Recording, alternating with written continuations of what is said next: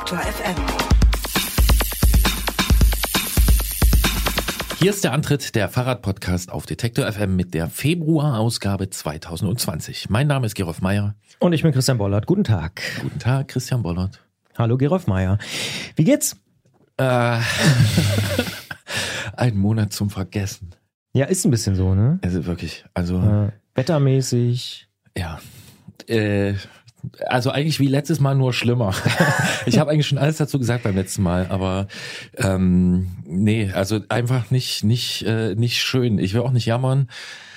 Ja, wissen wir alle, Haufen Leute in, in irgendwie schwierigen Umständen, aber ich genieße es jedes Mal, wirklich, also ich genieße sowieso immer, wenn ich zu dir ins Studio kommen Ja, darf, ja. aber ich genieße es umso mehr, äh, wenn ich mal hier in diesen Sender gehen darf und mit dem gebotenen Abstand dann ein, zwei Leute sehe und man mal so direkten Austausch hat.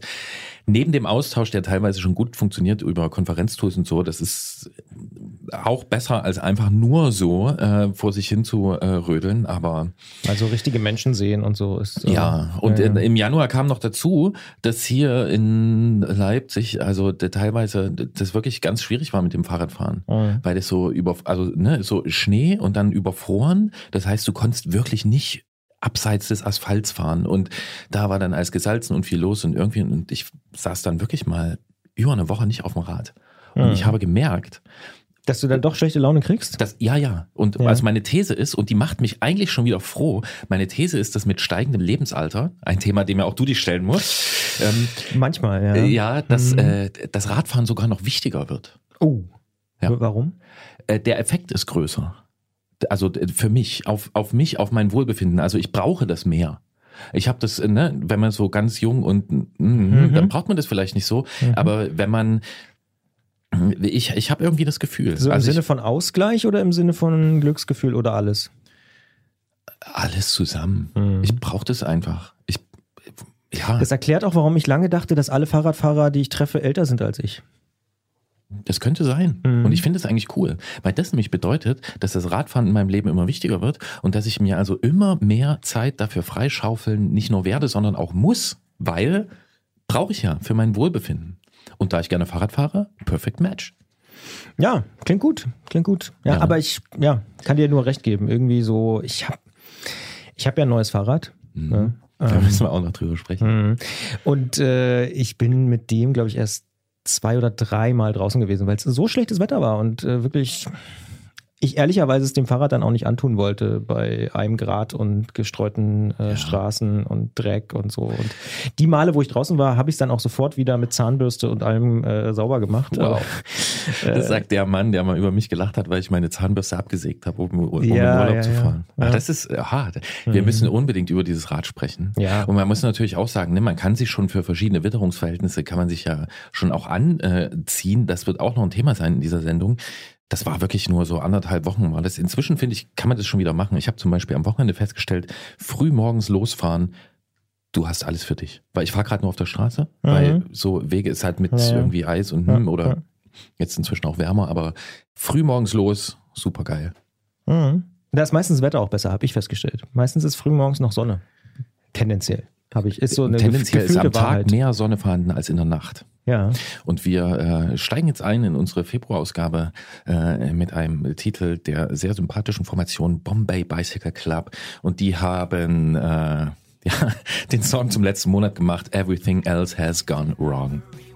Then come on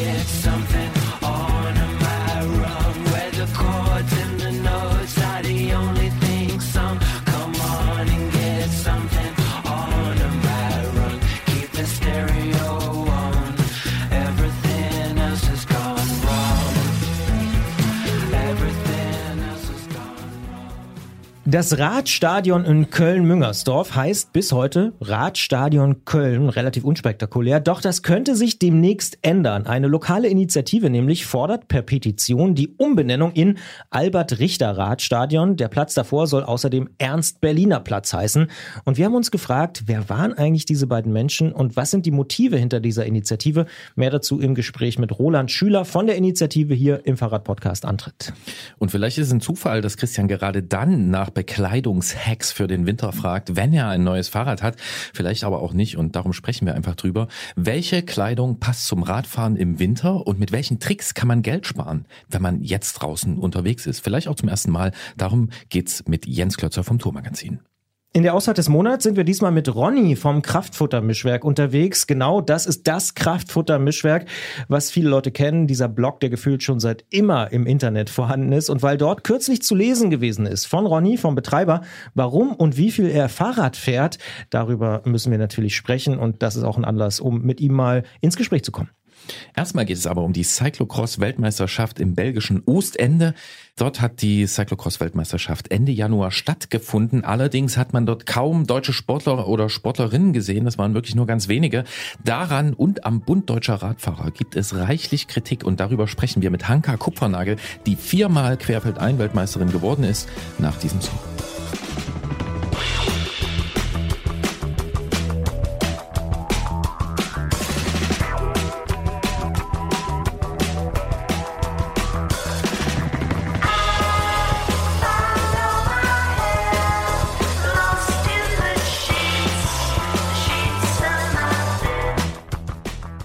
Lucinda Brandt und Matthew van der Poel. Wer diese beiden Namen kennt, der oder die interessiert sich vermutlich für Cross, Querfeldein oder Cyclocross, wie es ja international meist genannt wird.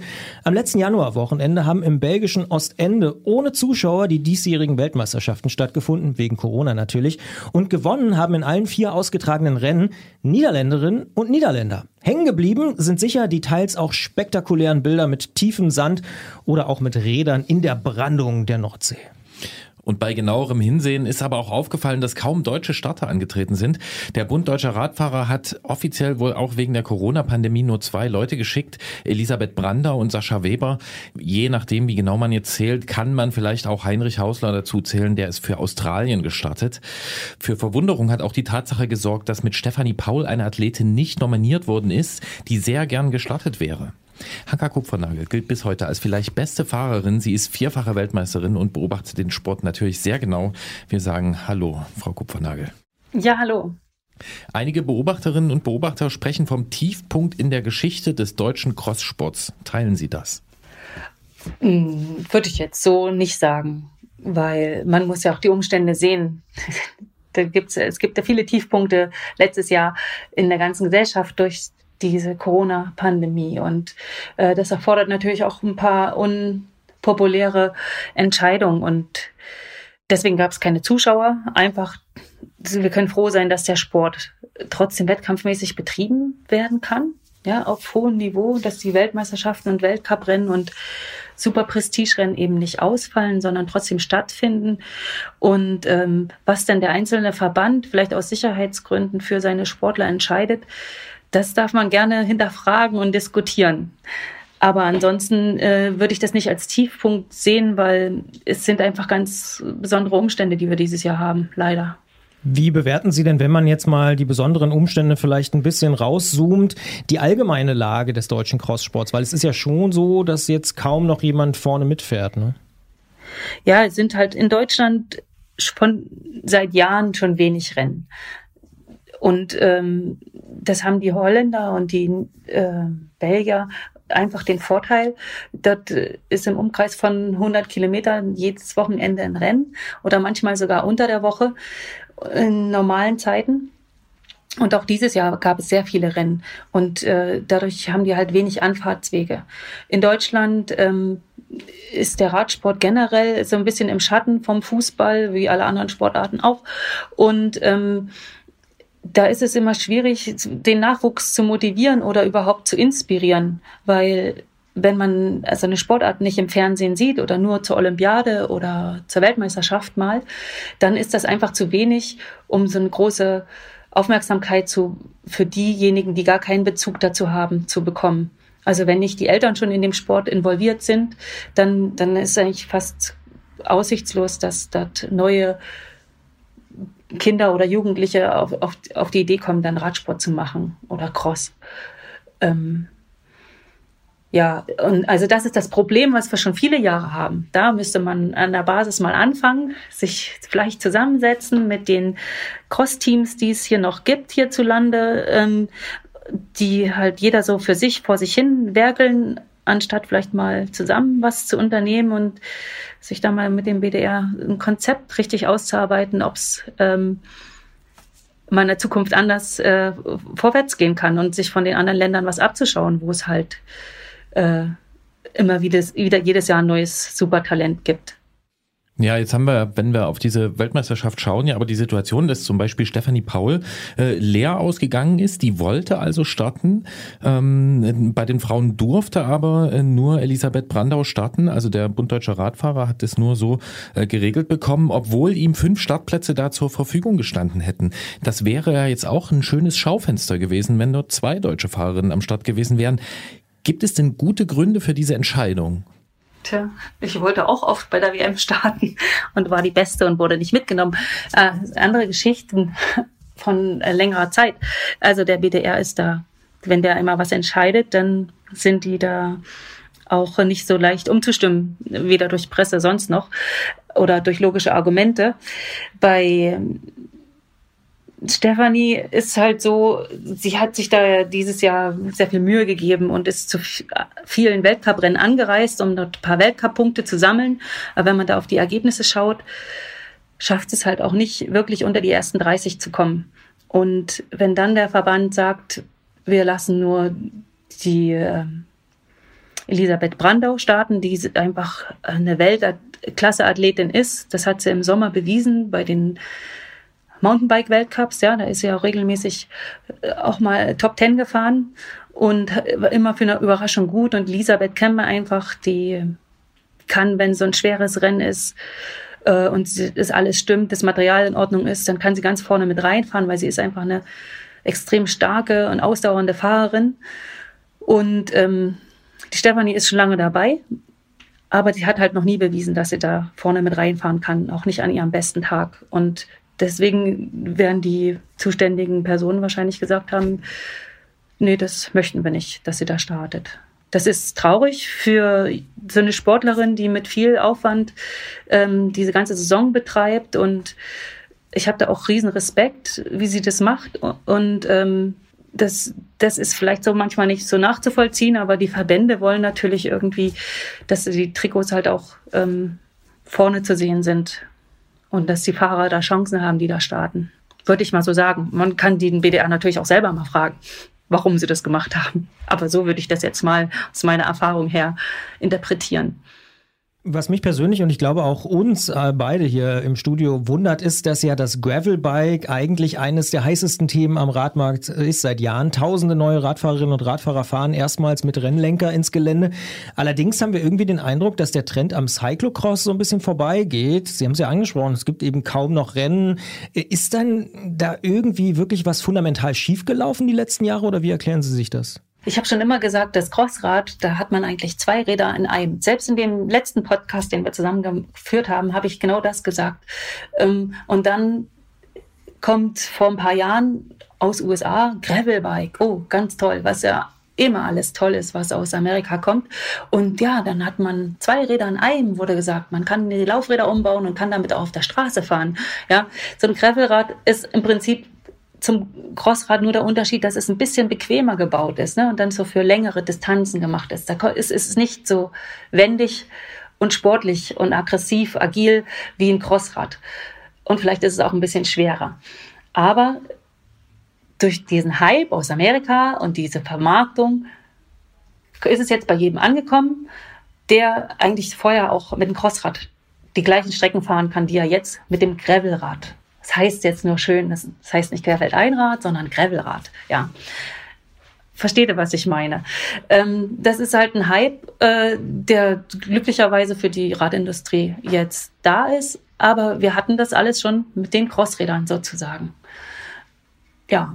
Und warum der Crosssport vom Gravel-Hype nicht profitiert, in Deutschland zumindest nicht, tja, das ist, ist eine gute Frage.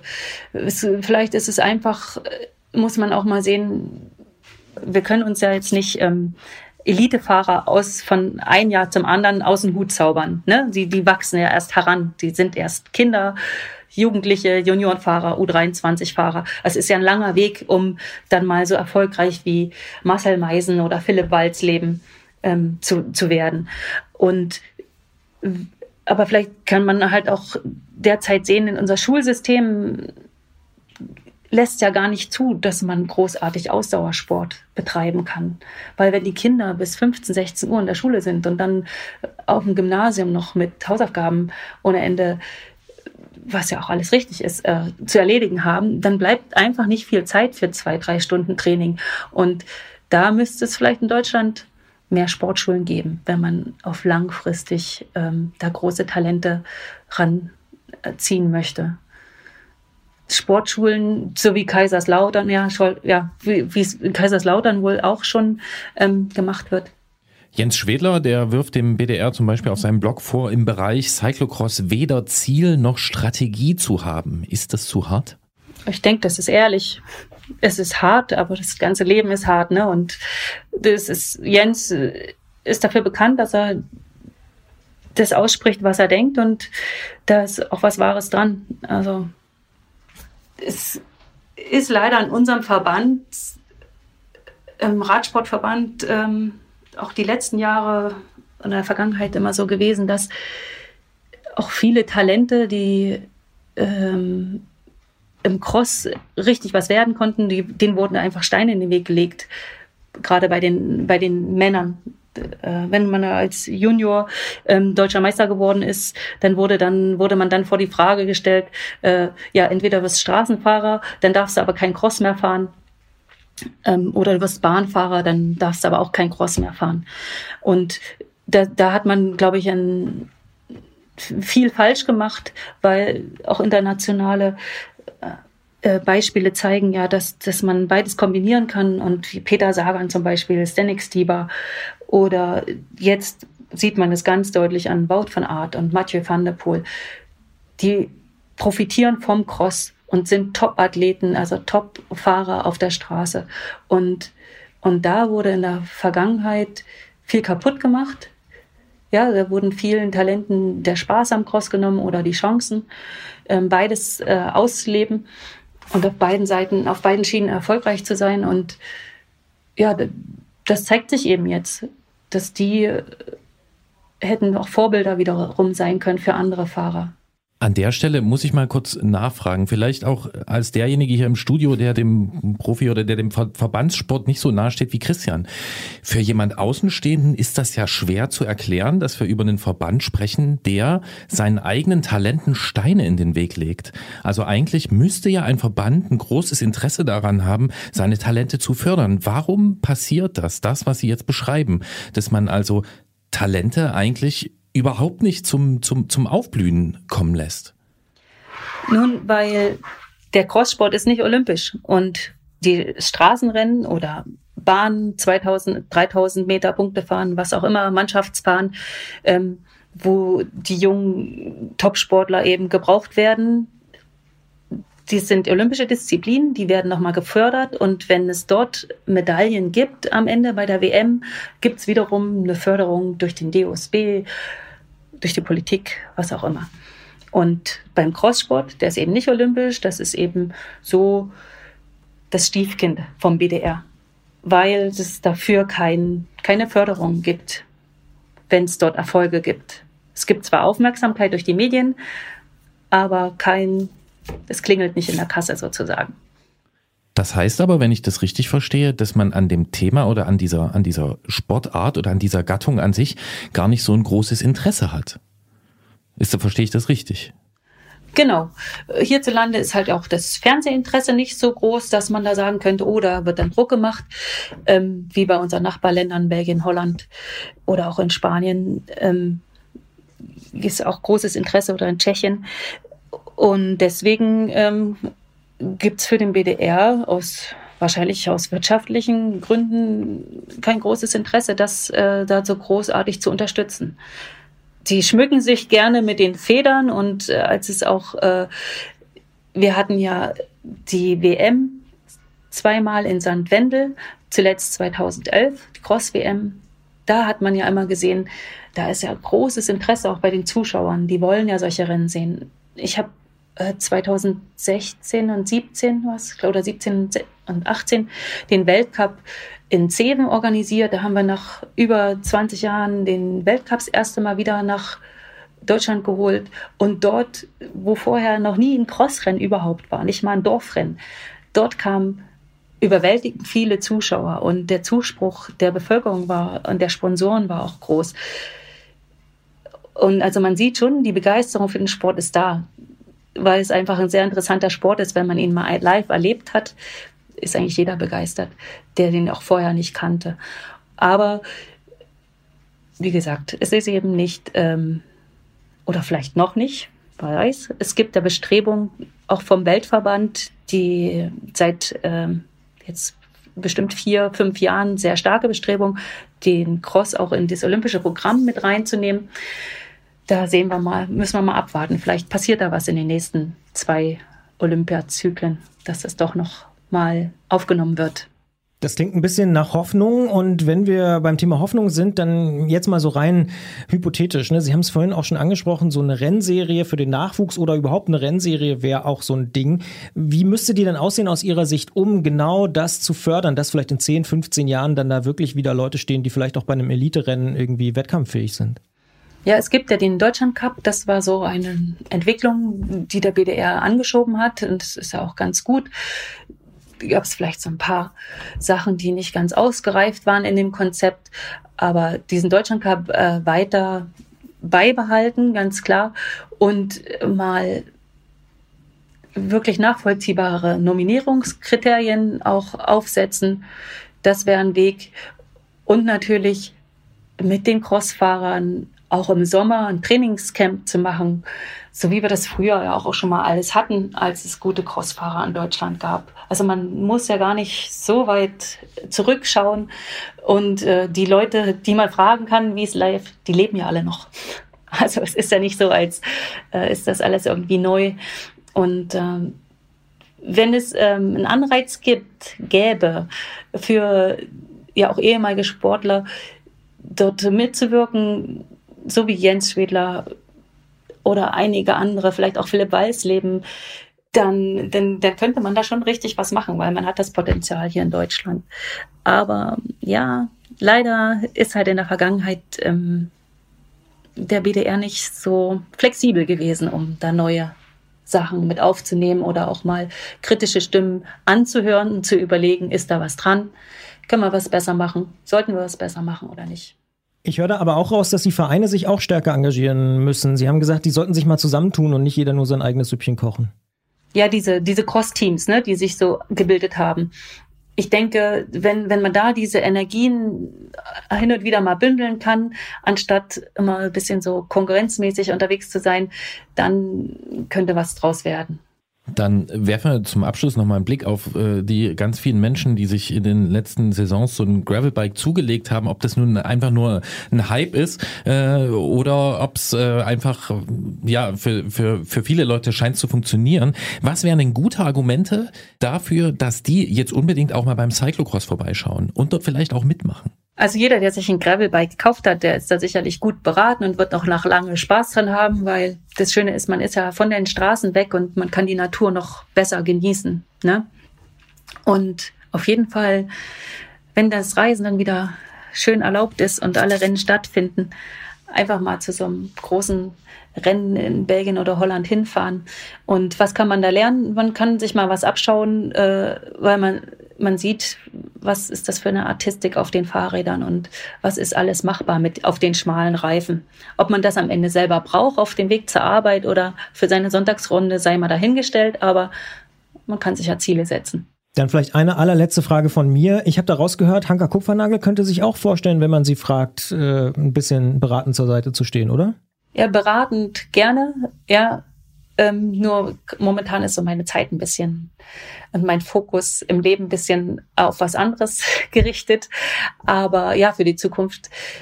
Mein Herz hängt immer noch ähm, am Cross und selbst wenn mich die Organisation des Weltcups ganz, ganz viel Kraft gekostet hat und auch negative Emotionen da hängen geblieben sind, weil vieles nicht so äh, gelaufen ist mit den Verbänden, wie man sich das äh, wie es hätte sein können, würde ich es einfach zu, ja doch, äh, zu, aus Liebe zu dem Sport und ähm, zu der Szene auch ähm, gerne wieder sehen, dass in Deutschland wieder Talente gefördert werden und das wieder nach vorne geht. Das wäre schön, ja. Hanka Kupfernagel sagt das, vierfache Cross-Weltmeisterin im Gespräch beim Antritt.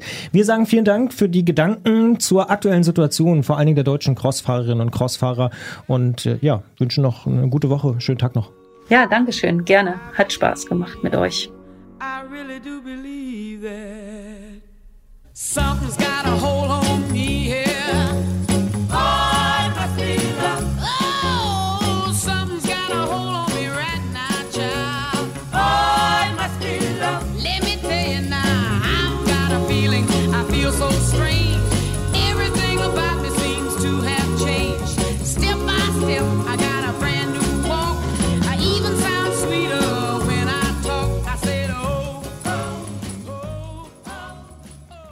Du bist entsetzt. Naja, ich. Also ich habe es ja im Gespräch schon gesagt, ne? Und äh, es ist ja auch kein Geheimnis. Du bist an diesem, an, an, an diesem, sag ich mal, äh, Verbandsvereins, äh, Amateur, Profisport näher dran als ich. Ähm, also ich sag mal so an diesem organisierten Radsport. Aber wenn ich das höre, wenn ich von solchen Umständen höre, muss ich einfach sagen, das ist keine gute Werbung, ähm, sich da zu engagieren. Und deswegen muss ich da auch wirklich nachfragen. Ich finde, also gerade auch wenn eine vierfache Weltmeisterin, und sie ist ja nicht die einzige, wenn die wirklich sagt, der Verband legt den Sportlerinnen Steine in den Weg. Das verstehe ich halt nicht. Ich verstehe es einfach nicht. Ja, ja. Jetzt versuche ich mal den Anwalt zu spielen, sozusagen, der, der, der ja, Verbandsmitarbeiter und so. Die sehen das ja ein bisschen anders. Die sagen, na ja, wir legen denen nicht Steine in den Weg, wir wollen die auf was anderes fokussieren. Die sollen mal Gold auf der Straße gewinnen und deswegen müssen die vielleicht nicht so viel Cyclocross machen. Aber Hanka Kupfernagel hat es ja auch zu Recht gesagt. Mittlerweile sieht man ja auch, dass Cyclocross eigentlich eine sehr gute Idee ist im Winter, denn äh, Matthew van der Poel oder auch Wout van Aert, die gewinnen ja die Top-Rennen bei den, bei den Top-Leuten äh, auf der Straße. Das heißt, es ist ja vielleicht gar nicht so eine schlechte Idee, mal zu lernen, wie man mit dem Fahrrad im Schlamm äh, umgeht, weil man da auch eine super Radbeherrschung lernt. Ja, und in meiner grenzenlosen Naivität würde ich natürlich auch davon ausgehen, dass ein Radsportverband, eine Radsportart, die so viele Qualitäten hat, und das hat sie ja unbenommen, dass der auch ein bisschen dafür brennen würde. Und wenn dann am Ende rauskommt, dass es, naja, am Ende auch nur ums Geld und die Olympia-Eignung da geht, dann denke ich mir, Ey, um, um Geld geht's irgendwie vielleicht Leuten, die dann weniger involviert sind, aber von einem Radsportverband würde ich das zumindest mal so verlangen. Aber wie gesagt, ich stecke da nicht weiter drin. Ich finde, es passt dann nur dazu, dass im Rahmen dieser Argumentation dann auch so dieser Vorwurf ans Gravelbike kommt, ja, das ist nur Marketing getrieben und so. Das hört man ja auch öfter. Was wäre das für ein machtvolles Marketing, wenn es allein auf dem Marketing basieren würde, dass jetzt was weiß ich, wie viel tausende Leute in die Läden rennen und sich solche Fahrräder kaufen. So machtvoll ist kein Marketing. Sondern Marketing greift Qualitäten auf, die es beim Gravelbike gibt, die es aber auch beim Cyclocross geben würde und setzt diese um und macht das zugänglich.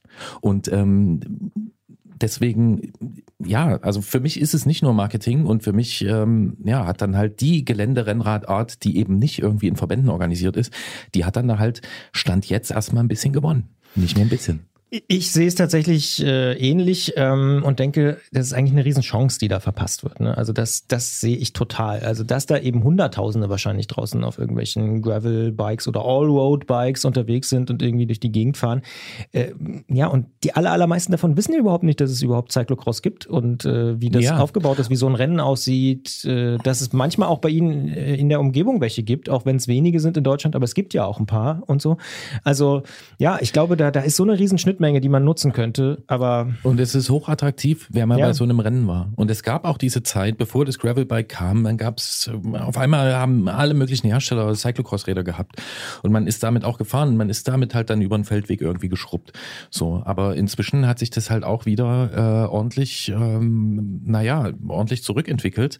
Äh, einfach weil dann sich diese Räder halt weiterentwickelt haben. Aber wir wollen hier nicht äh, weiter zu einem unserer Lieblingsthemen abnörden, sondern wir wollen mal versuchen, eine andere Antrittqualität ähm, hier äh, weiter zu entwickeln. Und zwar, äh, dass wir ein bisschen in die Geschichte äh, schauen. Ähm, und äh, dazu gibt's Anlass, äh, denn in Köln soll ein Radstadion umbenannt werden.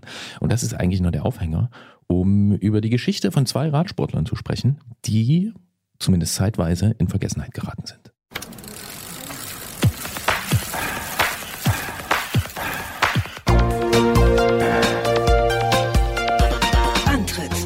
Rund ums Radfahren bei Detektor FM.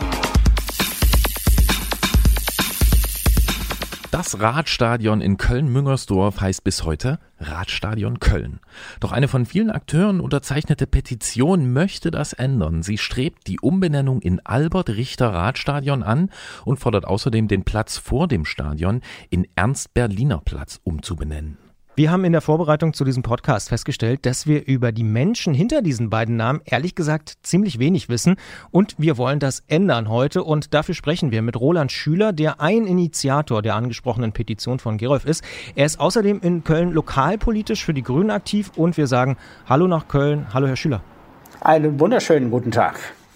Sie setzen sich für die Umbenennung des Kölner Radstadions in Albert-Richter-Stadion und, wie Gerolf angesprochen hat, auch äh, in die Umbenennung des Vorplatzes in Ernst-Berliner-Platz ein. Warum denn? Warum? Ja, ganz einfach, äh, weil beide Persönlichkeiten dem Radsport und natürlich auch der, für die Gesellschaft wichtig sind. Sie sind in Vergessenheit geraten und wir versuchen halt mit diesen zwei Namensbenennungen sie wieder aus der Vergessenheit herauszuholen und entsprechend ihrem Wirken zu würdigen. Was sollte man über die beiden wissen?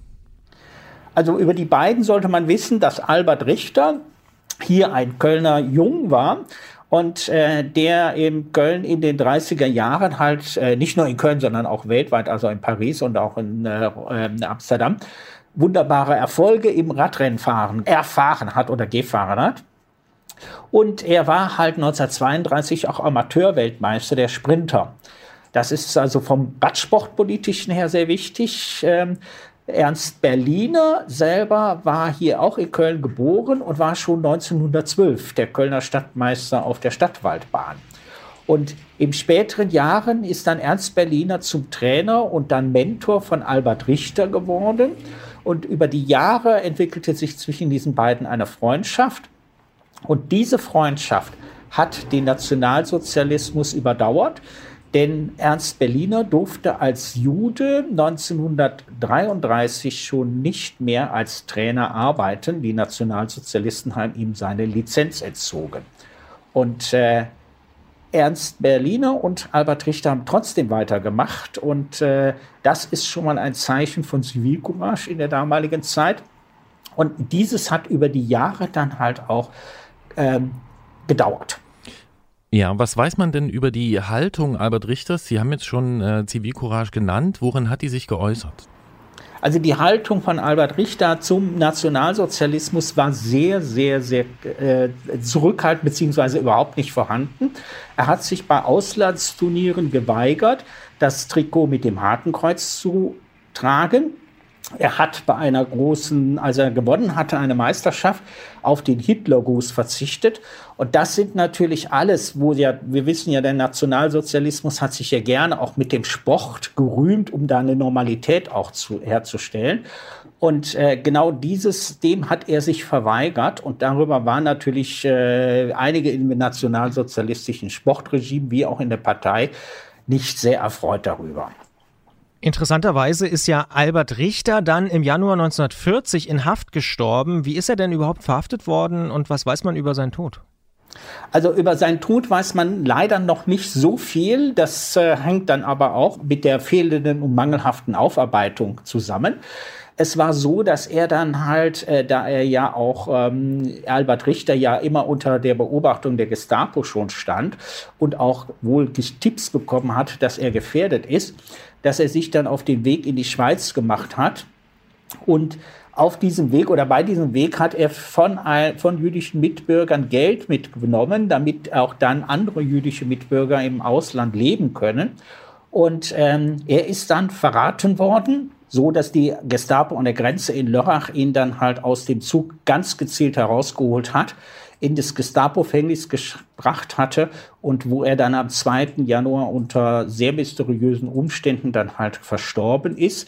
Sein Sarg durfte nicht geöffnet werden. Man konnte also nicht nachvollziehen, was da eigentlich genau passierte.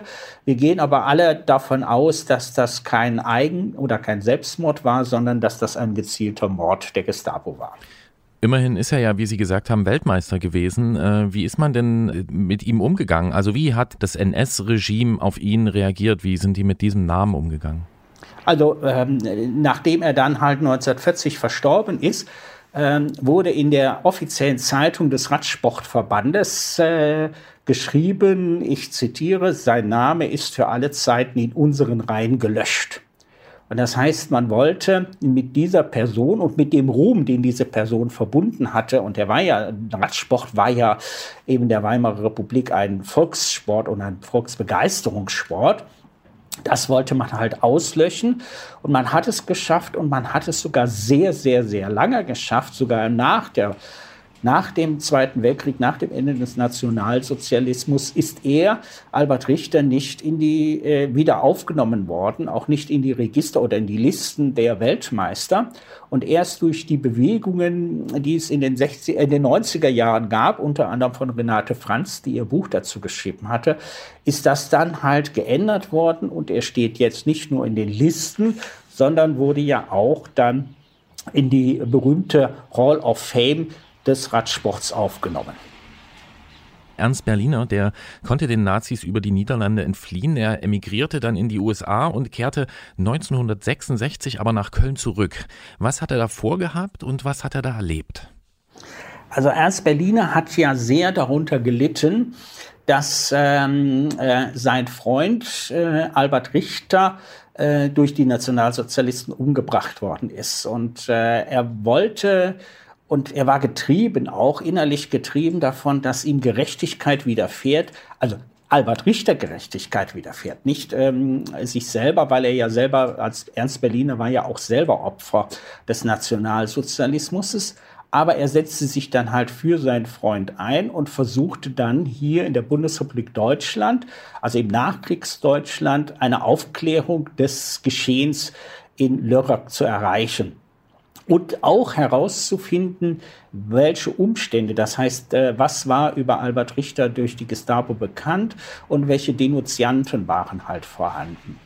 Und er ist deshalb nach 1966 aus den USA zurückgekommen und hat hier auch mit Strafanzeigen bei der hiesigen Staatsanwaltschaft versucht, Aufklärung zu erreichen. Er ist auch in Ehrenfeld in ähm, die versucht äh, mit Menschen zu reden, die was über Albert Richter wissen konnten. Er ist auf eine große Wand des Schweigens gestoßen. Jetzt kann man sich ja vorstellen, wenn man die historischen Umstände kennt, 1966, Mitte der 60er, da war das Thema Nationalsozialismus in Deutschland immer noch ein Tabu. Wie ist denn damals zum Beispiel der offizielle Verband auch, also der Bund Deutscher Radfahrer, damit umgegangen mit den Bemühungen? Also der Bund der deutschen Radfahrer ist damals, also 1966, genauso umgegangen wie alle anderen. Es war ein großes Schweigen über beide Personen, über beide Radsportler. Und es war auch aus dem Verband heraus kein Wille oder auch keine Unterstützung da, um zu sagen, wir klären jetzt hier auf. Interessanterweise findet man ja aber auch, dass es in der DDR äh, sogar Albert Richter Ehrenbriefmarken gegeben hat. Der Name Ernst Berliner tauchte da allerdings nicht auf. Woran liegt denn das? Das liegt an der unterschiedlichen Geschichtswahrnehmung der DDR.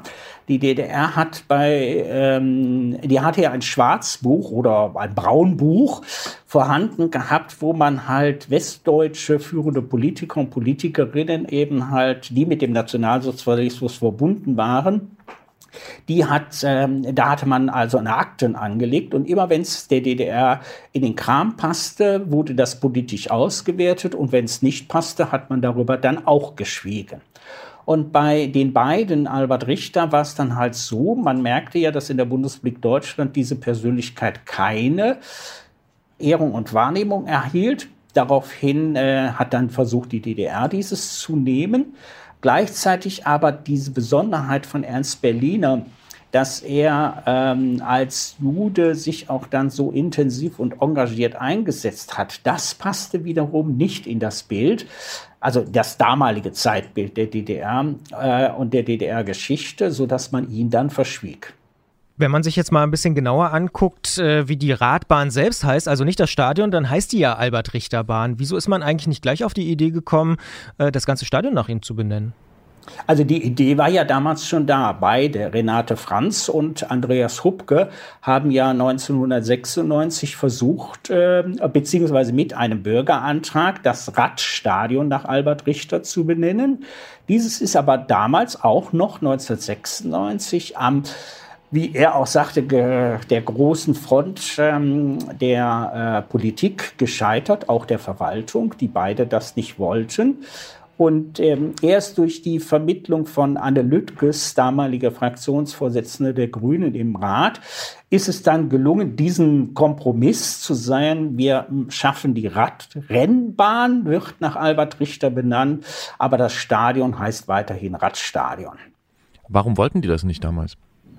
Damals, äh, man war 1996 immer noch der Meinung oder der Auffassung, dass man ähm, so eine Persönlichkeit, die etwas darstellte wie Albert Richter, nämlich dass ein Mensch mit ganz wenig Gesten, mit ganz wenig, also mit ganz wenig Zeichen auch deutlich machen konnte, dass er mit dem Nationalsozialismus nichts zu tun hat. Das war, hätten viele machen können. Und genauso, dass er äh, eine um ja, eine über, äh, die, die, die Treue und die Freundschaft, die er zu ihm, also zu einem Juden gehalten hat, war ja nicht das Normale im Nationalsozialismus. Und beide Faktoren, das sind ja so Vorbildfaktoren, gleichzeitig sind sie aber auch das, was man eigentlich immer dann fragt, hat jeder und jede dann richtig gehandelt? Das äh, war damals äh, 1996 eben noch nicht wert, gewürdigt und äh, gewertschätzt zu werden. Nun sind Sie selbst ja kein Radsportler in dem Sinne, dass Sie also regelmäßig auf so einer Bahn Ihre Runden drehen würden. Woher rührt denn Ihr persönliches Engagement in der Sache und wer ist noch dabei bei dieser Petition? Also mein persönliches Engagement rührt ja daher, dass ich mich schon äh, vor vielen, vielen Jahren mit äh, Karl Diem, dem anderen großen Sportfunktionär und auch dieser verwobenen Gestalt mit dem Nationalsozialismus beschäftigt habe und eben mein Engagement damals auch zur Umbenennung des Karl-Diem-Weges an der Sporthochschule in Köln-Müngersdorf, ähm, da ich mich auch eingesetzt habe und auch da eine lange Widerstandsgeschichte kenne. Und von daher ist das ein Zugang. Der zweite Zugang als Geschäftsführer vom Friedensbildungswerk sitzen wir in der politischen Bildungsarbeit ähm, sehr engagiert. Und natürlich müssen wir heute auch oder in den letzten zehn, eigentlich seit 1990 uns verstärkt mit Aufkommen von Rechten und Rechtsextremismus beschäftigen. Und daher ist es jetzt auch nochmal wichtig, das mit auf den Weg zu bringen. Und wir haben halt mehrere Leute zusammen gefunden, zufällig oder ja nicht zufällig, sondern es war letztes Jahr der Geburtstag von Albert Richter, der ja 80 Jahre alt geworden ist. Und das wurde in Köln von den Grünen und deine Freunde mit einem Abend gefeiert. Und an diesem Abend haben wir dann halt eben auch überlegt, da müssen wir für beide, Albert Richter wie Ernst Berliner, etwas machen. Dann gerät das ein bisschen in die Vergessenheit und als jetzt die Meldungen kamen, aus dem Radstadion wird das NRW äh, Leistungssportzentrum Radsport mit dem Olympiastandort. Da war das wieder so präsent, dass wir gesagt haben, diese Gelegenheit nützen wir jetzt. Und es haben sich dann zusammengefunden eben Renate Franz, äh, die und Andreas Hupke, die ja 1996 das schon geschrieben haben, und dann zwei engagierte Radsportvereine bzw. Radsportmitglieder, der Reinhold Goss und die, der Michael Hockeler, die eben für Radsportszene dann also mit dabei sind. Und wir haben uns dann am 2. Januar am Radstadion mit einigen Radsportlerinnen getroffen und dann gesagt, jetzt bringen wir den Bürgerantrag auf den Weg. Das heißt, Sie äh, würden sagen, die Kölner Radsportszene, die steht auch dahinter. Also die Kölner Radsportszene, ähm, wie man sie auch nimmt. Also wir haben bis jetzt positive Reaktionen ähm, da. Wir haben auch, dass der ähm, NRW Radsportverband es auf seiner Internetseite gesetzt hat, dass es eine Petition gibt für, zur Unterstützung des Bürgerantrages. Also von daher stehen wir heute anders da als 1996 mit einer sehr, sehr breiten Unterstützung für diese Initiative. Sie haben mittlerweile auch einen Teilerfolg errungen, denn der Weg zur Umbenennung des Platzes ist in dieser Woche jetzt eingeschlagen worden. Wie schätzen Sie denn allgemein jetzt die Stimmung gegenüber dieser Petition ein? Sie haben den Radsportverband NRW ja auch schon genannt. Hat sich da was geändert seit Mitte der 90er?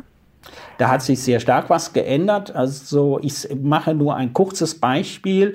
Der Platz nach Ernst Berliner vor dem Radstadion, der ja, also es wird ja umgebaut und von daher ist er eigentlich noch nicht real vorhanden, aber er ist in den Gedanken vorhanden und der Antrag auf Umbenennung, das ist eine Angelegenheit der Bezirksvertretung Lindenthal.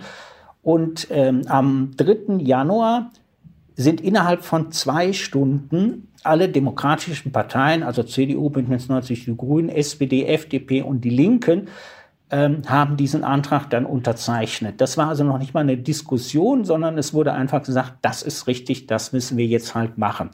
Und das ist ein Zeichen, wie sich jetzt ähm, auch in der politischen Szene das geändert hat.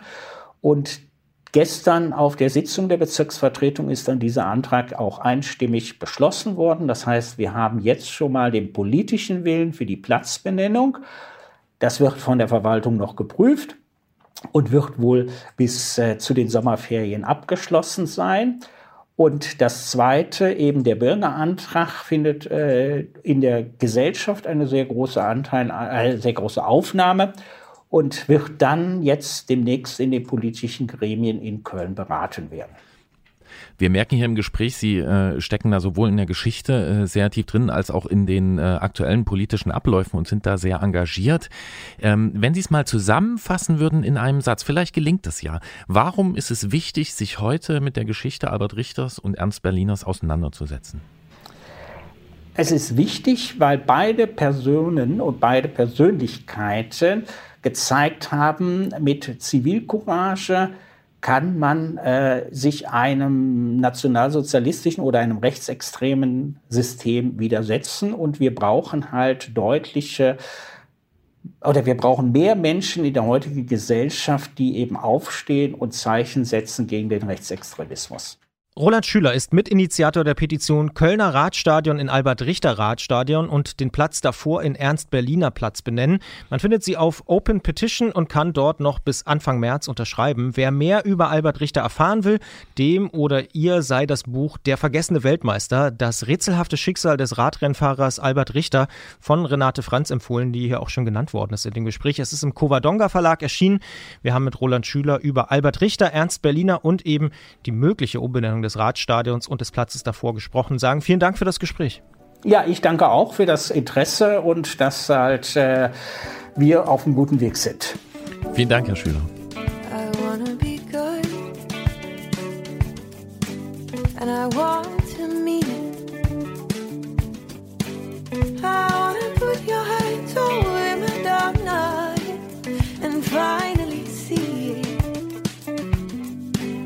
My spirit is dragging, it's been sleeping enough. I remember what it feels like when it's open. Wanna wake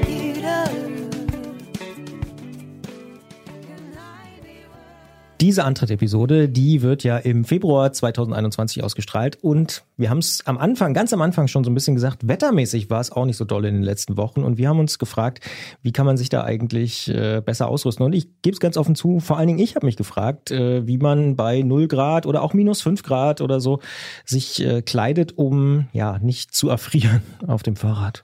Und dann haben wir uns gedacht, wer kann die Frage am besten beantworten? Das ist natürlich Jens Klotzer vom Tourmagazin. Darum ein Gespräch mit Jens über Bekleidungshacks für Christian Bollert.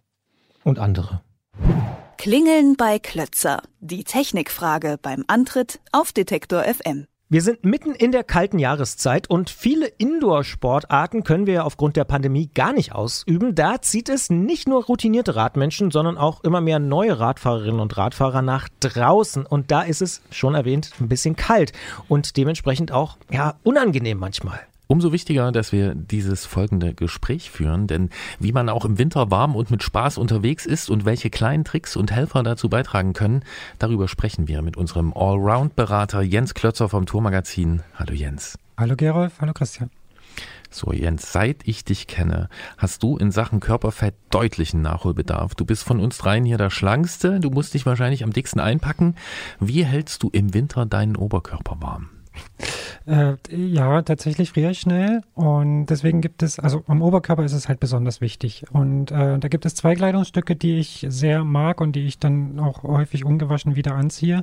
Das ist einmal so eine Softshell-Jacke, ähm, eine relativ dicke, die echt warm hält. Das ist so ein Material, das so ein bisschen wasserabweisend ist und gefüttert und winddicht. Das ist ganz wichtig.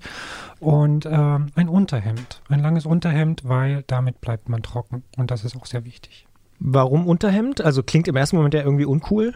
Ja, weil man doch, wenn man gerade wenn man sich belastet, ein bisschen schwitzt und äh, so eine Baumwollklamotte dann, wenn sie einmal nass ist, äh, eben nass bleibt und ein bisschen klebt und dann friert man sehr schnell, wenn die Sachen ein bisschen klamm sind. Und deswegen so ein Funktionsunterhemd, was sehr schnell wieder trocknet und einen warm hält. Also nicht Papas Unterhemd von früher. Nee, ein Funktionsunterhemd, ein langes, das äh, den, so, den Schweiß wegtransportiert einfach. Zwei Fragen dazu. Äh, trägst du noch was dazwischen? Wenn es nicht kälter ist als 0 Grad nicht. Wenn es noch kälter wird, dann ja. Dann je nach Temperatur, nach dem Zwiebelprinzip immer noch eine Lage dazwischen. Deswegen fällt die Jacke auch ein bisschen größer aus, dass noch was drunter passt. Und dann würde ich gerne wissen, in welchem Preisbereich sich die Jacke ungefähr abspielt. Also die Jacke, die ich jetzt habe, die war gar nicht so teuer. Ich glaube 150 Euro hat die gekostet. Sowas gibt's auch schon günstiger. Also für 100 Euro kriegt man da, glaube ich, ganz gute Sachen. Ähm, man kann natürlich auch wahnsinnig viel dafür ausgeben. Ist es denn auch doppelt so gut, wenn es doppelt so teuer ist, also 300? Nee, nicht unbedingt. Ähm, ich glaube, da muss man ein bisschen auf den Schnitt gucken, äh, so ein bisschen die Extras, die die Jacke hat, äh, was man da so braucht. Ähm, aber teurer ist da nicht unbedingt besser. Und stellen wir uns jetzt mal vor, da ist jetzt jemand, also im letzten Sommer ein Fahrrad gekauft, noch eins abbekommen, ähm, jetzt zum ersten Mal ein Fahrrad Winter sozusagen und man hat vielleicht noch Klamotten aus anderen Sportarten, also zum Beispiel vom Langlaufen oder man hat vielleicht auch vom Joggen. Joggen, genau, lange, lange Jogging-Sachen. Sind das auch Dinge, die ich einsetzen kann? Und wenn die nicht ausreichen, was wäre das Wichtigste, was ich dazu nehme? Also absolut kann man die einsetzen, ähm, weil das sind auch so Sport- und Funktionsklamotten, die eine ähnliche Funktion haben wie Fahrradklamotten. Wenn es jetzt nicht unbedingt Rennradfahrer sind, die auf knalleng sitzende Sachen angewiesen äh, sind, ähm, dann eignen sich solche Sachen wunderbar. Langlauf, äh, Wander, ähm, Joggingklamotten, die Sachen gehen schon genauso gut, das muss man sagen. Ähm, und da braucht es eigentlich jetzt gar nichts Spezielles fürs Fahrrad. Vielleicht eine Ho- Hose mit Polster, wenn jemand äh, nicht gerne sitzt oder wenn jemand Sitzprobleme hat, äh, die haben die anderen Sachen natürlich nicht. Und ja, bei der Jacke muss man ein bisschen gucken, wenn sie sitzt, äh, wie sie sitzt. Wenn sie so flattert äh, und überall die Luft reinlässt, dann ist eine richtige Fahrradjacke vielleicht doch das Bessere, weil die auch hinten ein bisschen länger ist als vorne. Der Kragen ist eng so, damit der Fahrtwind nicht so reinfahren kann. Du hast vorhin gesagt, deine Softshell-Jacke, die du da hast, die ist ähm, so Windstopper-mäßig. Äh, so Windstopper nennt man das, glaube ich. Oder ist eine Marke, die es da so gibt. Das ist ja was, was nicht unbedingt Joggingklamotten können. Mir fällt da zum Beispiel eine Weste ein, mit der ich dann auch solche winddurchlässigen Sachen vielleicht ähm, zum Fahrradfahren äh, besser nutzen kann, weil ich bin ja viel schneller mit dem Rad als beim Joggen. Das stimmt, wobei eine Weste finde ich im Temperaturbereich ein bisschen eingeschränkt, weil sie natürlich nur den Oberkörper schützt und jetzt nicht die Arme und die Schultern. Und äh, ich muss da auch widersprechen, es gibt auch Wander- und Joggingklamotten mit einer Windstoppermembran. Alternativ, wenn jemand da nicht so tief in die Tasche äh, greifen will, tut's auch eine gute Regenjacke und im Zwiebelprinzip halt einen Pullover drunter ziehen oder so, wenn man sich nicht zu sehr belastet. Weil wenn man in solchen Sachen schwitzt, dann lassen sie den Schweiß nicht besonders gut durch und dann schmort man im eigenen Saft, wie es so schön heißt. Ich muss investigativ nochmal zum Thema Weste zurück, weil ich auch einige Leute kenne, die schwören total auf Westen und sagen, die sind voll super. Ich habe ehrlicherweise gar keine, ich bin totaler Westenanfänger. Wie sieht's bei dir aus? Äh, Ich habe auch äh, zwei, drei Westen, aber ich nutze die nicht im Winter, sondern ich nutze die im Sommer, wenn ich jetzt irgendwie in den Bergen unterwegs bin und äh, geschwitzt habe und dann kommt eine Abfahrt, wo der Fahrtwind äh, kalt auf die Brust fährt. Dann finde ich so eine Weste super praktisch, aber bei Minustemperaturen würde ich immer auf eine dickere Jacke zurückgreifen. Dann gehen wir mal weiter am Körper und nehmen mal unsere Beispielperson, die ich vorhin hier schon vorgestellt habe. Äh, stellen wir uns vor, ein Rad und eine Radhose ist vorhanden. Eine kurze natürlich, aus dem Sommer noch, mit Sitzpolster. Und jetzt soll es im Februar äh, rausgehen, mal auf so eine Wintertour. Wie kann ich diese kurze Radhose mit Polster ertüchtigen? Was drüber ziehen. Ah, Also, weil vor allen Dingen die Knie natürlich kalt werden. Und ähm, es gibt auch Radhosen ohne Polster, die man sich über kurze drüber zieht. Die sind deutlich günstiger als solche langen mit Polster. Das wäre eine Variante. Und wenn es ein bisschen legerer sein soll, ähm, kann man sich da auch mal so im Trekkingbereich umschauen. Da gibt es so gefütterte Wanderhosen, die nicht zu flatterig sitzen. Ähm, bei irgendwelchen Sportartikel-Discountern gibt es die schon für einen zweistelligen Betrag und äh, die eignen sich auch super zum drüberziehen. Ich habe es ja auch schon so ein bisschen angesprochen. Mich würde auch diese Frage interessieren, tatsächlich, weil ich mich damit auch in den letzten Tagen immer mal wieder beschäftigt habe. Ich habe eine kurze Radhose, wie von Gerolf beschrieben, und jetzt eine neue, lange, super duper, ein bisschen hochwertigere äh, Radhose und beide haben Polster. Ziehe ich die übereinander an oder bin ich da bescheuert oder ziehe ich was anderes drunter? Also, bevor du wahnsinnig frierst an den Oberschenkeln äh, oder im Schritt, äh, würde ich auch mal beide übereinander ziehen. Ähm, ich habe auch schon zwei Hosen übereinander angehabt bei Paris-Roubaix, dem berühmten Kopfsteinpflasterrennen.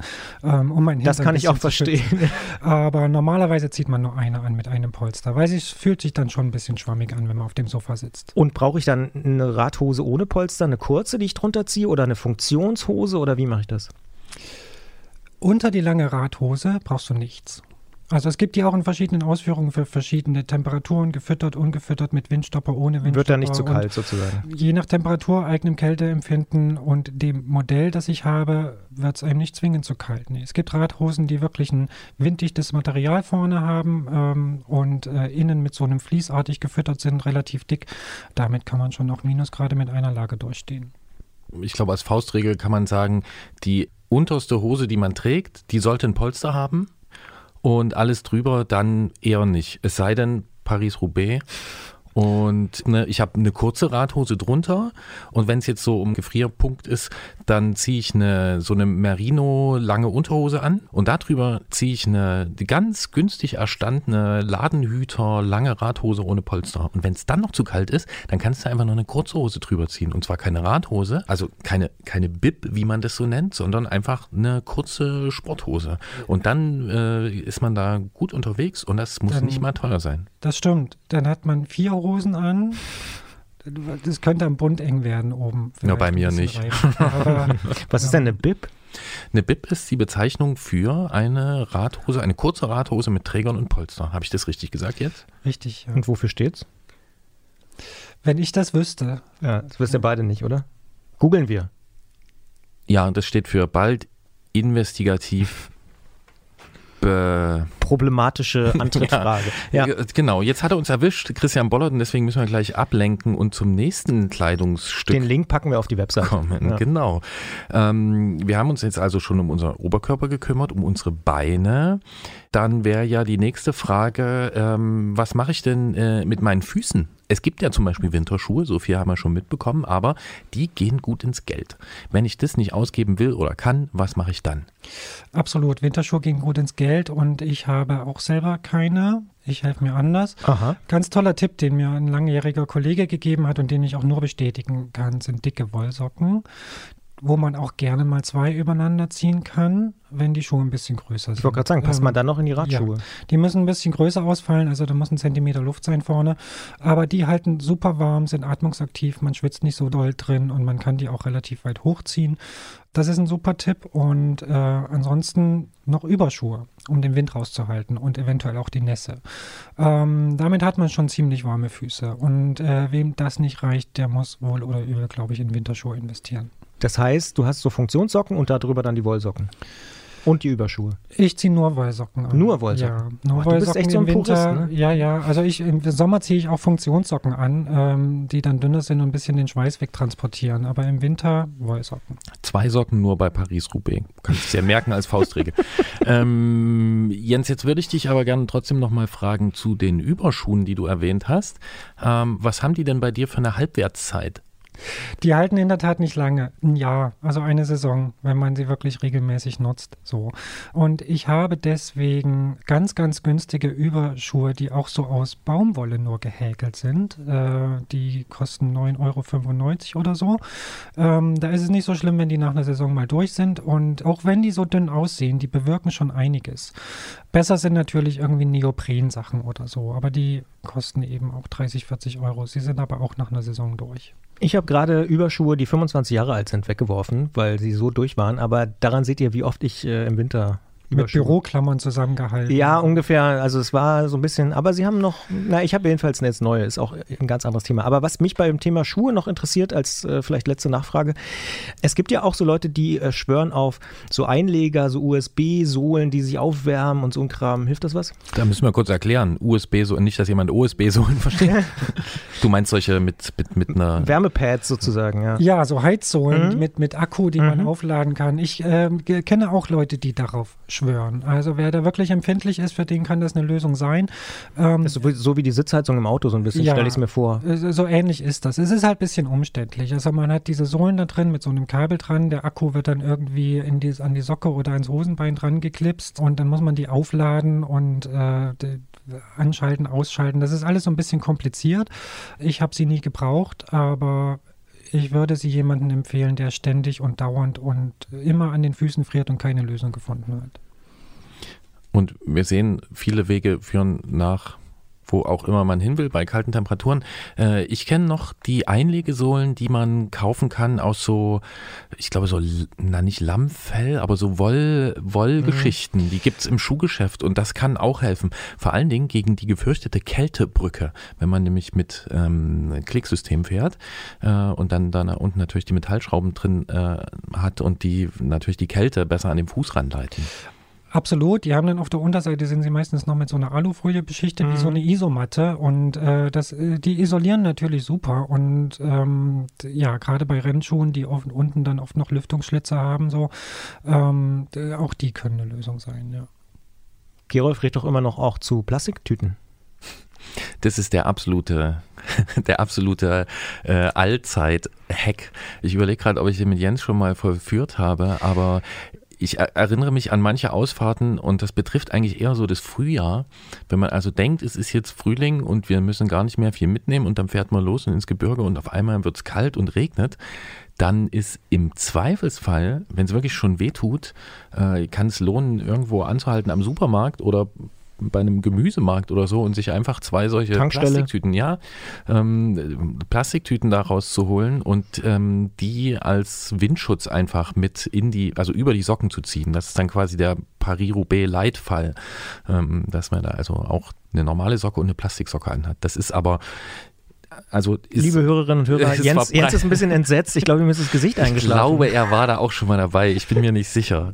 Entsetzt bin ich nicht, aber es ist natürlich ein ganz klarer Notbehelf. Und äh, ähnlich geht das auch für die Hände. So Dieselhandschuhe bei der Tankstelle gibt es da auch.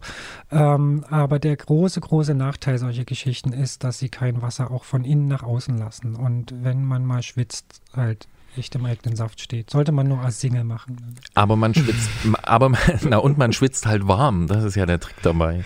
Äh, aber du hast schon ganz galant übergeleitet Die Hände. zum nächsten Punkt. Christian Bollert hat noch eine Frage. Richtig. Wir haben jetzt über Füße geredet, wir haben über Oberkörper geredet, äh, wir müssen natürlich über Beine haben wir auch schon geredet. Jetzt müssen wir natürlich noch über die Finger reden, denn das ist tatsächlich bei mir auch der Punkt, wo es als allererstes kalt wird. Was mache ich da? Teure Handschuhe. Äh, Teuer nicht unbedingt, dicke, warme Handschuhe, winddichte Handschuhe, ganz wichtig. Und äh, das ist echt kein einfaches Thema. Ich friere auch sehr, sehr schnell an den Fingern. Ähm, hatte Handschuhe, die super dick waren, aber wo es dann irgendwie durch die Nähte reinpfeift, äh, was man den Handschuhen von außen nicht ansehen kann. Also da muss man echt ein bisschen ausprobieren, Bewertungen lesen, Tests lesen, irgendwie welche Handschuhe gut funktionieren.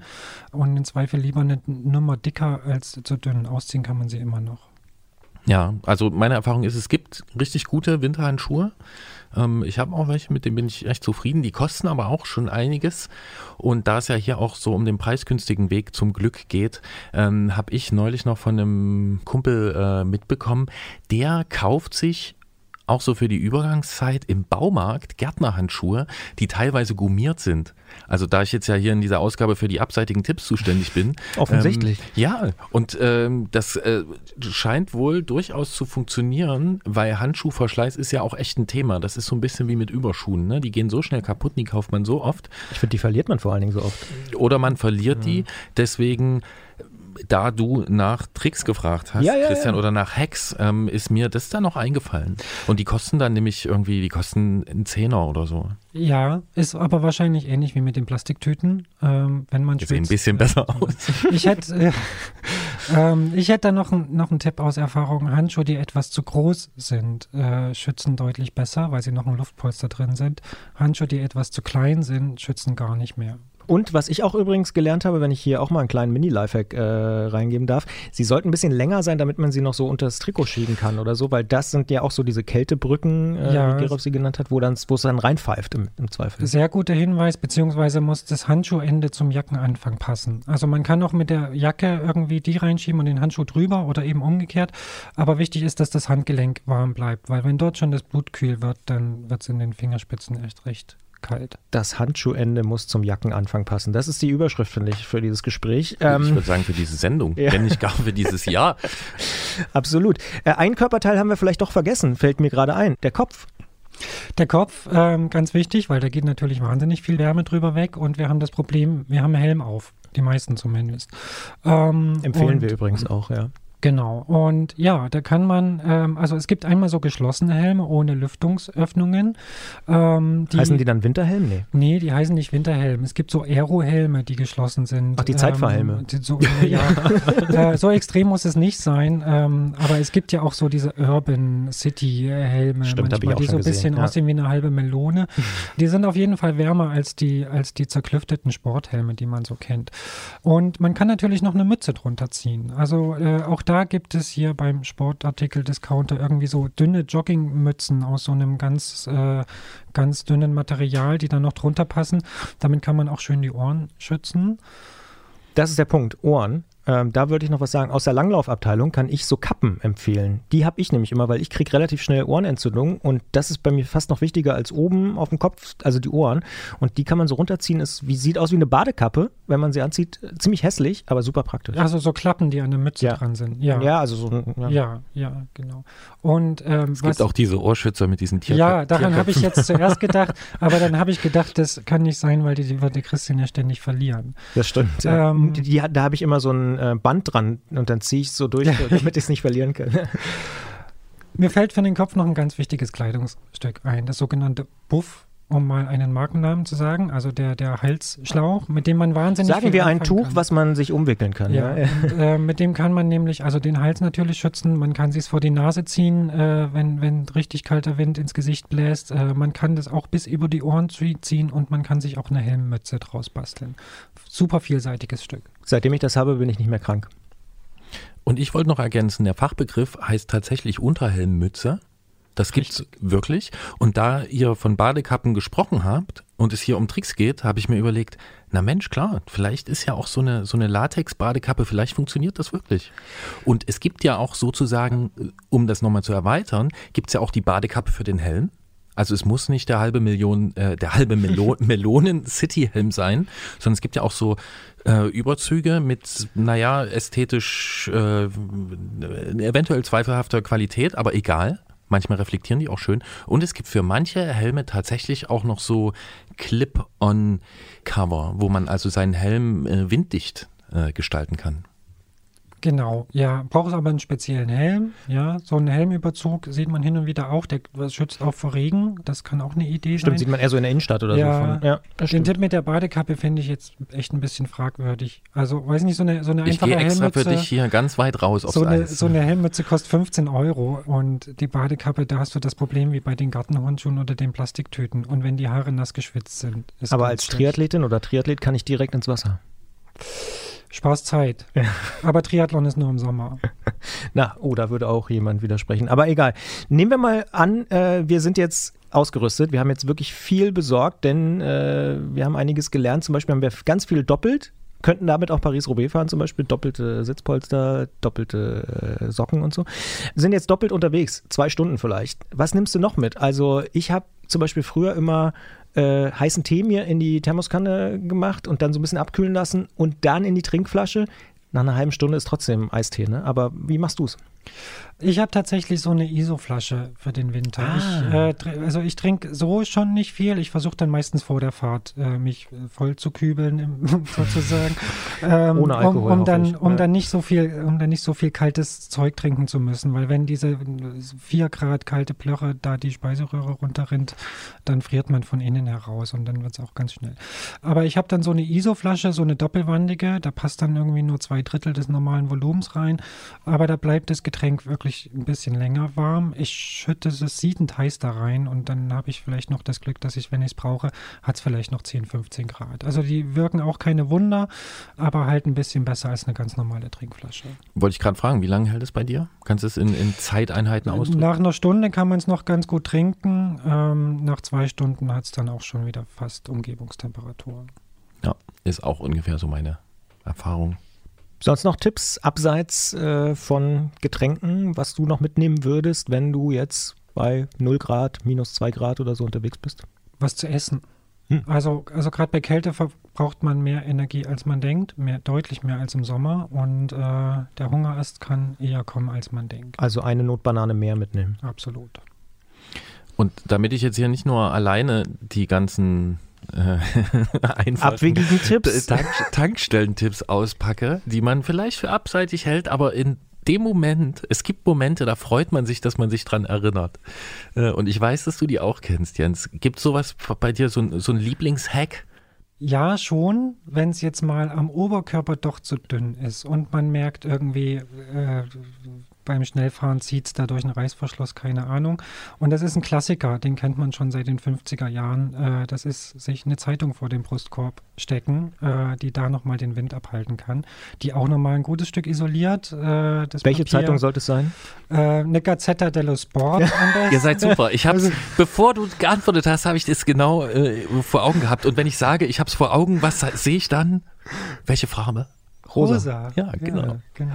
Nee, aber das ist äh, ähm, von diesen ganzen ikonischen Bildern kennt man das äh, und viele haben, viele Rennfahrer haben das noch bis in die jüngere Zeit gemacht, sich oben am, an der Passhöhe eine Zeitung geben lassen. Und tatsächlich hilft das, funktioniert das, wenn man mal keine Weste mit hat, äh, hält einem die Brust warm und die verhindert die Erkältung. Aber es muss keine Qualitätszeitung sein. Nee, nicht zwingend. Hauptsache Chlorflerei, gebleichtes Papier. Schon auf alten Schwarz-Weiß-Bildern hat man erkannt, dass nur eine rosa Gazzetta dello Sport äh, unter dem Trikot hilft gegen kalte Abfahrten bei kühlem Wetter, vielleicht auch nasskaltem Wetter. Alle anderen äh, naheliegenden und fernliegenden Hacks haben wir besprochen mit Jens Klötzer vom Tourmagazin, der auch zu diesem Punkt uns ganz viele gute Tipps geben kann. Und wir sagen mal wieder vielen Dank und gute Fahrt. Gute Fahrt euch auch. Bis bald. Danke. I don't know if I'm scared enough. Why am I turning bad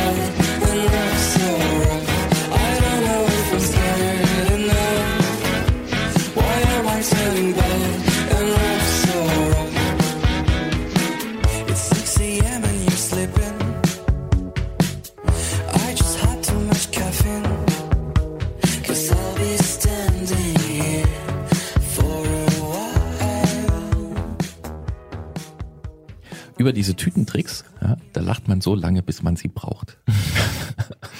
Ja, ich, du bist ja ganz offensichtlich ein großer, großer Freund davon. Aber Jens war doch ziemlich entsetzt. nee, aber er war ja schon, er war ja Er auch schon auch- dabei. Er kennt das auch. Er hat auch davon profitiert. Ja, und ich kann mich an mindestens zwei Situationen erinnern in Urlauben, äh, wo wir ganz, ganz dringend dann geguckt haben, ob es in den kleinen Orten oder Städten Radläden gibt, wo es dann vielleicht noch ein paar Überschuhe zu kaufen gibt. Und wir sind zum Glück auch zweimal fündig geworden.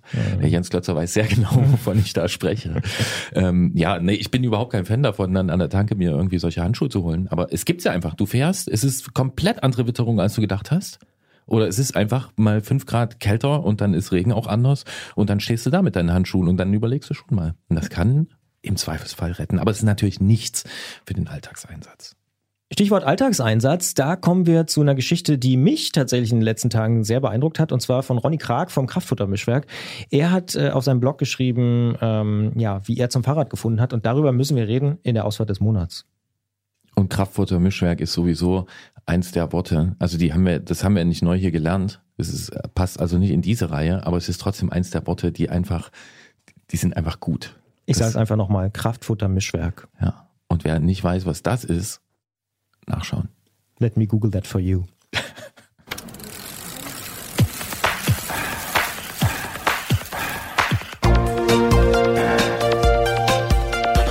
Antritt: Alles rund ums Radfahren bei Detektor FM. Ihr wisst es und wir wissen es auch, der Antritt auf Detektor FM ist keine Einbahnstraße. In der Ausfahrt des Monats sprechen wir in jeder Ausgabe dieses Podcasts mit einer Person über ein Erlebnis, das er oder sie auf dem Rad gehabt hat. Egal ob Weltreise oder Trainingsfahrt, ob Hochleistungserlebnis oder entspanntes Gleiten auf Alltagswegen. Nehmt uns einfach ein Stück mit auf eure Ausfahrten und wenn's auch nur bis zum Bäcker ist. Und in dieser Ausgabe sprechen wir mit Ronny aus Potsdam, der unter dem Schlachtruf Liebe, Freiheit, alles und Musik den Blog Kraftfutter-Mischwerk betreibt und ich glaube, den kennen wirklich viele Menschen da draußen. Dort hat er neulich einen Beitrag unter dem Titel Ich in 20 Monaten 35 Kilo weniger gepostet und der hat was mit Radfahren zu tun und darum wollen wir darüber sprechen und sagen erstmal Hallo Ronny. Hallo ihr beiden. Bevor wir zu den Zahlen kommen, du hast mit Radfahren richtig viel abgenommen. Warum hast du da Radfahren genommen? Äh, weil ich irgendwie vor zwei Jahren einen Herzinfarkt hatte, der sich zwar, also der zwar konsequent war, aber trotzdem viel zu früh kam und danach dazu kam eine anfängliche Diabetes. Und man hat mir halt recht schnell gesagt, dass ich beides nur in den Griff bekommen könnte, wenn ich halt schnellstmöglich viel abnehme. Und ich habe dann viel versucht, war erst laufen, war dann irgendwie im Fitnessstudio, schwimmen und so. Und es war aber alles nicht so das Ding, weil sich das immer sehr, sehr zwanghaft angefühlt hat, das machen zu müssen. Und da kam mir Fahrradfahren halt entgegen, äh, weil ich halt eh mal einen relativ langen Arbeitsweg habe und dachte, dann fährst du halt mal Fahrrad. Und dabei ist es dann geblieben und es wurde halt auch immer ein bisschen mehr. Wie lang ist denn der Arbeitsweg? Also im Winter sind es 30 Kilometer zusammen, 15 hin, 15 zurück. Und im Sommer, wenn es ein bisschen wärmer ist, fahre ich immer komplett und dann sind es gut 50 Kilometer. Super Streckenlänge, kann ich äh, bestätigen. Ähm, wenn man sich jetzt die Daten so anguckt, ne, nicht mal zwei Jahre, 20 Kilo weniger, das klingt erstmal ziemlich schmerzhaft oder nach ziemlich viel Verzicht.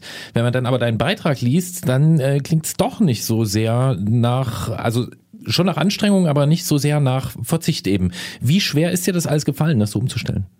Also am Anfang war ich ziemlich krass, weil ich halt wirklich wollte, dass es schnell geht und halt tierisch Panik hatte, so als Diabetiker spritzen zu müssen, was ich getan hätte, wenn es nicht anders gegangen wäre. Die haben halt zu mir gesagt, wenn du da irgendwie richtig reinhaust, dann hast du Glück und musst du dann vielleicht ein, zwei Jahre ein paar Tabletten nehmen und dann ist das Thema vom Tisch. Und deshalb habe ich am Anfang äh, ziemlich krass meine Ernährung umgestellt, fast nur noch Salat gegessen, gar kein Fleisch mehr, all sowas, was einem so mitgeteilt wird in der Ernährungsberatung und habe halt nebenbei ziemlich viel intensiv äh, Sport gemacht, bin halt viel Rad gefahren und bin aber mittlerweile so, also bei dem bei der ganz einfachen Rechnung, das was oben reingeht, muss am Ende hinten wieder raus, so und das kriege ich ganz gut hin mit den Kilometern, die ich fahre und habe jetzt halt auch mein Leben nicht mehr ganz so konsequent äh, eingeschränkt. Ich esse mal ein Eis, ich esse mal ein Stück Kuchen, so eine Sachen und darauf habe ich am Anfang halt äh, ziemlich intensiv verzichtet. Und durch dieses Radfahren, was jetzt nicht mal unbedingt für mich eine sportliche Komponente hat, sondern eher ein Selbstzweck ist, weil ich muss ja so oder so irgendwie zur Arbeit kommen und aktuell mag ich auch nicht in Busse oder Bahn steigen, wenn es nicht unbedingt sein muss. Und da fühlt sich das gar nicht so extrem an und auch gar nicht äh, so fordernd, äh, dass ich mich jetzt so hart noch einschränken müsste, wie, wie, ja, wie man vielleicht vorher die Angst hat.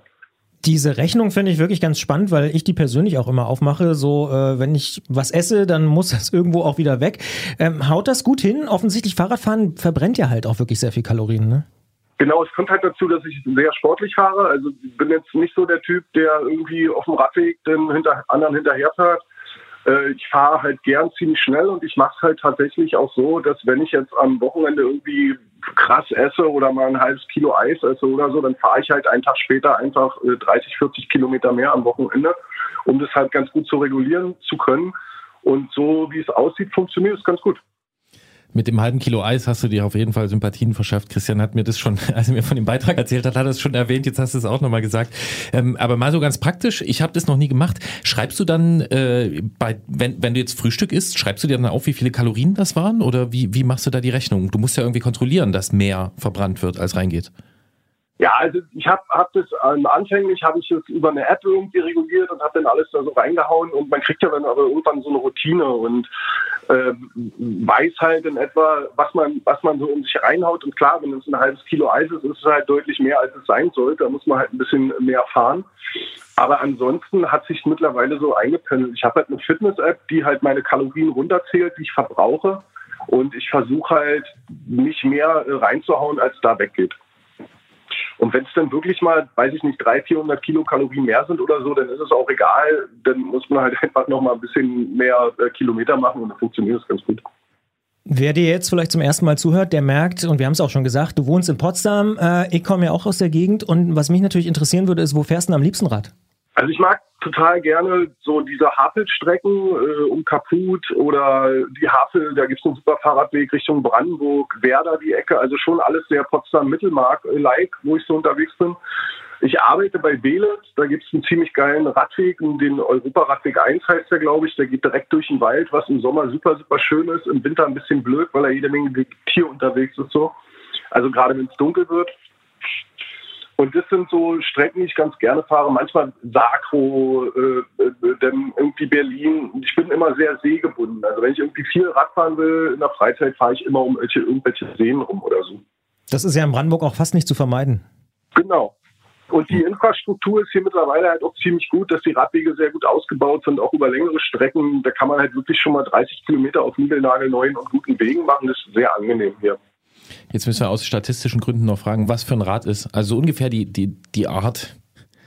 Also es hat sich ein bisschen verändert. Ich muss da ein bisschen ausholen, weil ich da die Tage auch drüber nachgedacht hatte. Ich habe mir, als ich meine erste Ausbildung gemacht habe, vor über 25 Jahren mal ein mega, mega teures Mountainbike gekauft äh, von einem amerikanischen Hersteller. Die haben uns unheimlich fette Alurahmen gemacht.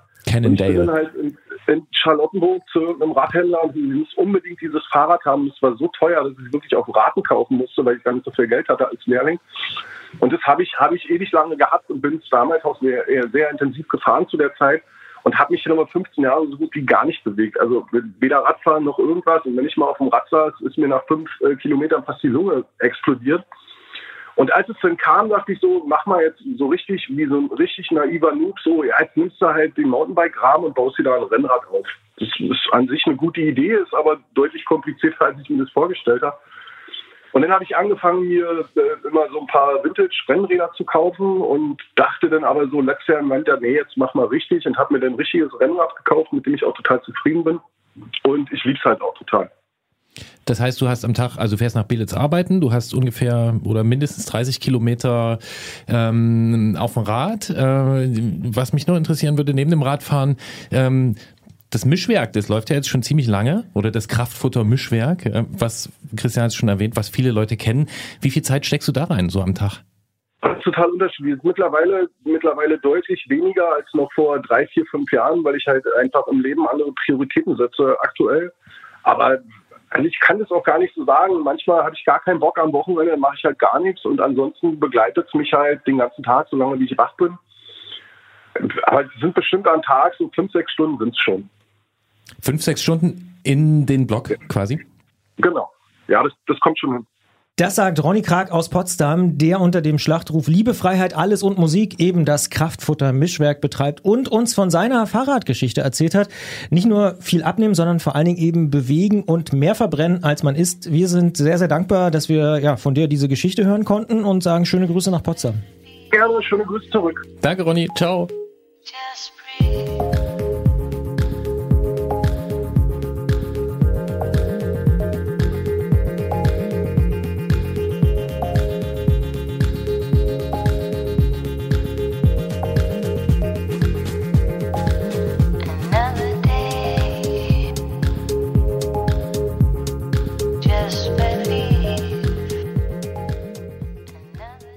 Also neben dem, dass ich es respektabel finde, wie viel man äh, einfach durch Radfahren da abnehmen kann. Und ohne Eis essen auch, ja. Na und mit Eis essen. Ja, aber am. Anfang ohne Eis. Ja, am Anfang Ja, ohne, aber dann auch mit Eis essen, was natürlich sehr sympathisch ist. Mhm. Ja, Äh, sowieso. weil das nicht diesen ganzen Asket Dingsbums, ne, so diese ganze Konnotation hat, finde ich ja aber auch wirklich beeindruckend, sechs Stunden am Tag sich um den um den Blog zu kümmern. Ja, ja. Früher hat er sich wahrscheinlich noch mehr drum gekümmert, Ja. aber naja. Ja, Das es ist eine Menge. Ein Investment. Ja, wobei ich auch nicht wissen will, wie viele Stunden am Tag ich über Fahrräder lese und höre und sonst irgendwas ja, mache. ja, ja, ja. Vielleicht ist es ja beim Ronny genauso was wie bei mir, dass das so von, das ist einem, ein Intrinsisch. Bedürf- intrinsisch, genau. Es entspringt einem Bedürfnis. Mhm. Ja? Am Ende, es kann gar nicht anders sein. Nee, es ist garantiert Das so. kann gar nicht anders sein. Und auch ein Bedürfnis entspringt, dass wir jetzt mal hier eben, du nimmst bitte hier den großen Stecker, wir stecken unser in der Elster liegendes Kabel äh, hier ins Mischpult und kabeln nach Hamburg. Denn Johanna Janke hat uns im letzten Podcast einen Tipp gegeben, einen Veranstaltungstipp, hat, glaube ich, dafür Feedback und wir sind ja schon im nächsten Monat, wir brauchen einen neuen Tipp. Hallo Johanna. Ja, moin aus Hamburg. In der Alster liegt also das Kabel jetzt. Das finde ich gut. Das ist okay. Da ja, kann's hast du beim, nächsten, beim letzten Mal nicht richtig zugehört. Ach so, nee, Nee, der lag Elster ja hab noch in der gesagt. Elbe. Ach so, ja, ja. Also hier bei uns vom Haus die Elster, bei dir dann die Alster, dazwischen Saale und Elbe. Ähm, ja, Alster, Elster, siehst du, wären wir da mal eher drauf gekommen. Aber ähm, wie sieht's aus? Ich habe gehört, du hast Feedback. Ja, äh, das Event, das ich beim letzten Mal vorgestellt habe von Colibri Cycling, das ging ja bis Ende Januar und da gab's jetzt auch einen Post auf Instagram und da dachte ich, äh, gebe ich mal an euch weiter. Das ist ziemlich erfolgreich angekommen. Es wurden fast 900 Euro an Spendengelder gesammelt. Insgesamt sind 28 FahrerInnen an den Start gegangen und hatten Spaß. Und insgesamt war das eine ziemlich schöne Sache und das wollte ich hier einfach nur noch mal rückmelden. Ja, das klingt doch super. Was hast du denn für den Februar mitgebracht? Ja, und das fand ich jetzt gar nicht so einfach. Also ihr wisst ja, irgendwie teilweise gibt's die 15 Kilometer Sperre und ähm, es ist sowieso die Frage, was für Events jetzt stattfinden können. Und da, während ich dann so suchte und irgendwie darüber nachdachte, kam ein Post von den Organisatoren vom Hanse Gravel. Und das Hanse Gravel bin ich nämlich selber schon mitgefahren. Und jetzt ähm, kann ich das kurz beschreiben und dann werden alle merken, das ist eine Bikepacking-Geschichte. Das mache ich auch gleich vorweg, aber die Organisatoren haben entschieden, dass es dieses Jahr keinen gemeinsamen Start geben wird und die Route zur Verfügung gestellt. Die findet man auf Komoot oder als Download auf der Hanse Gravel Seite. Also wenn man Komoot nicht nutzt, kann man sich da auch einfach den Track runterladen und den kann man fahren, wann man möchte. Und ich merke selber, dass ich gerade gerne Dinge plane, die flexibel sind und die ich vielleicht sogar mit FreundInnen zusammen planen kann, aber eben nicht als festes Event. Und deswegen dachte ich, es ist eine ganz schöne Sache, weil der Track ist einfach wunderschön. Der startet hier in Hamburg und endet in Stettin und geht entlang der Hanseaten Route, also des Hanseatenwegs, der alten Handelsroute zwischen den Hansestädten. Und der ist wirklich ganz, ganz toll gescoutet, ist aufgeteilt in verschiedene kurze Stücke, so dass man sich das auch gut einteilen kann. Und ja, kann ich wirklich wärmstens empfehlen. Vielleicht hat ja hier die ein oder andere Hörerin Lust, sich den anzuschauen und einfach was zu planen mit Freundinnen oder eben alleine, so wie es dann Corona-konform auch möglich ist.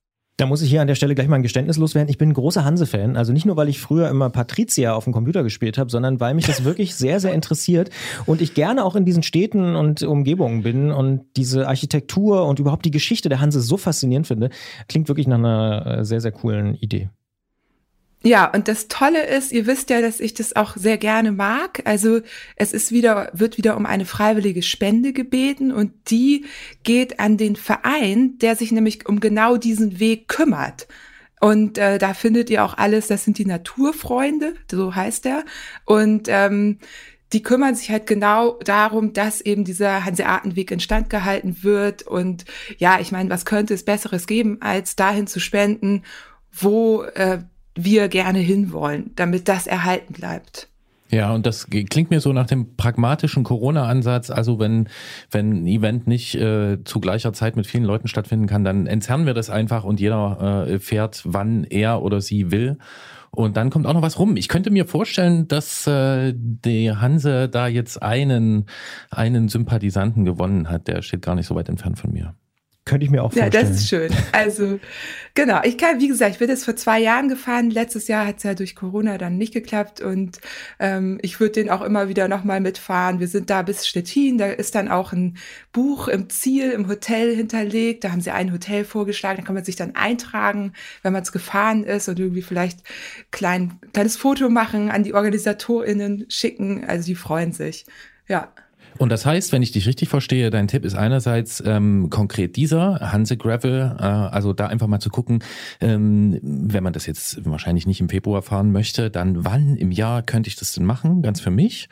Ähm, also du möchtest auf das Event hin, hinweisen und vielleicht ja auch so einen Anstoß geben, dass überhaupt dieses sich durch die dunkle Jahreszeit jetzt noch weiter hangeln, irgendwie mit einem mit Ziel vor Augen, oder?